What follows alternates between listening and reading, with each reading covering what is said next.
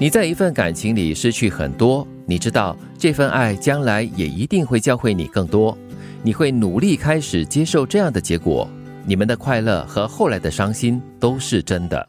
当你在一份感情里面付出很多的时候呢，你不要期待会收回或者是收获同样等级的一些东西哦。嗯，期待越高的话，失望就会越大。没错。嗯，所以只要当下你付出，而且心甘情愿，那就好了，就不用想太多，呃，日后的回报。其实也是提醒你，比如说你可能失去了一段感情，呃，有很多不同的原因。与其就是在那边觉得很心疼，然后没有办法继续往前走。从这个过程当中去学习，用在下一段恋情当中，把这个所谓的可能是教训吧，嗯，确实用在你下一段要付出的感情当中。对，当这个感情失去的时候呢，你肯定会伤心、会难过，但是你要让自己有多一点时间，可以慢慢的接受，然后呢，你就可以放下了。尤其是你在失去的同时呢，你只要知道你曾经有过快乐，那后来的伤心呢，也都是值得的了。嗯，失去一段感情，并不表示你失去了所有一切。其实只是感情这一部分而已，嗯，其他的其实收获都是在你手里的。累了不一定是绝情的，也可以是礼貌的告别。该说的都说过了。如果从前你总是把他的话当真，那他现在的不要也是真的。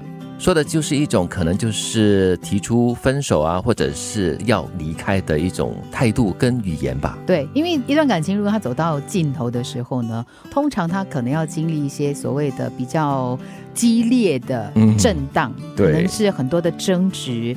可能很多的发泄在里头，所以呢，说出来的话可能都不好听。这段话我觉得是提醒我们，就是在结尾的时候把它讲的漂亮一点，嗯，好好的告别。对对对，就是好聚好散的意思了。嗯，最近也听说了，也朋友呃算是和离了，呃听起来蛮惊讶的。但是如果一段关系可以以这样的方式来结束的话，对双方，特别是对如果有孩子的家庭来说的话，这伤害是减到最低最低的。哦，你的和离就是平。静的分离，嗯，心平气和的，哦，这是一种境界嘞，我觉得很难做到。嗯，我觉得感情到最后，它最美妙的地方就是彼此还能够互相尊重。不适合就别再彼此为难，不打扰也是一种祝福。你要相信，不是他，你一样拥有自己宽阔的蓝天。来日方长，你还有太多的机会可以幸福。嗯。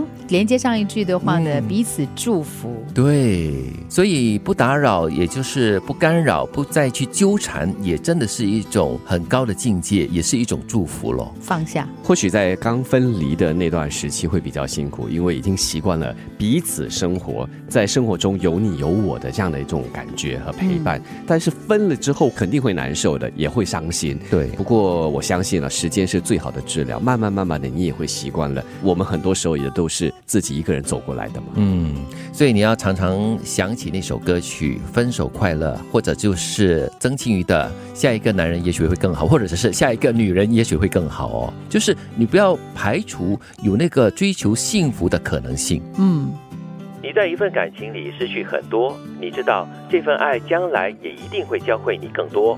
你会努力开始接受这样的结果，你们的快乐和后来的伤心都是真的。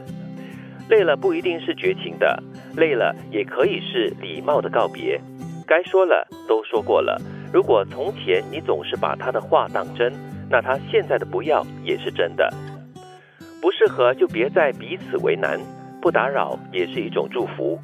你要相信，不是他，你一样拥有自己宽阔的蓝天。来日方长，你还有太多机会可以幸福。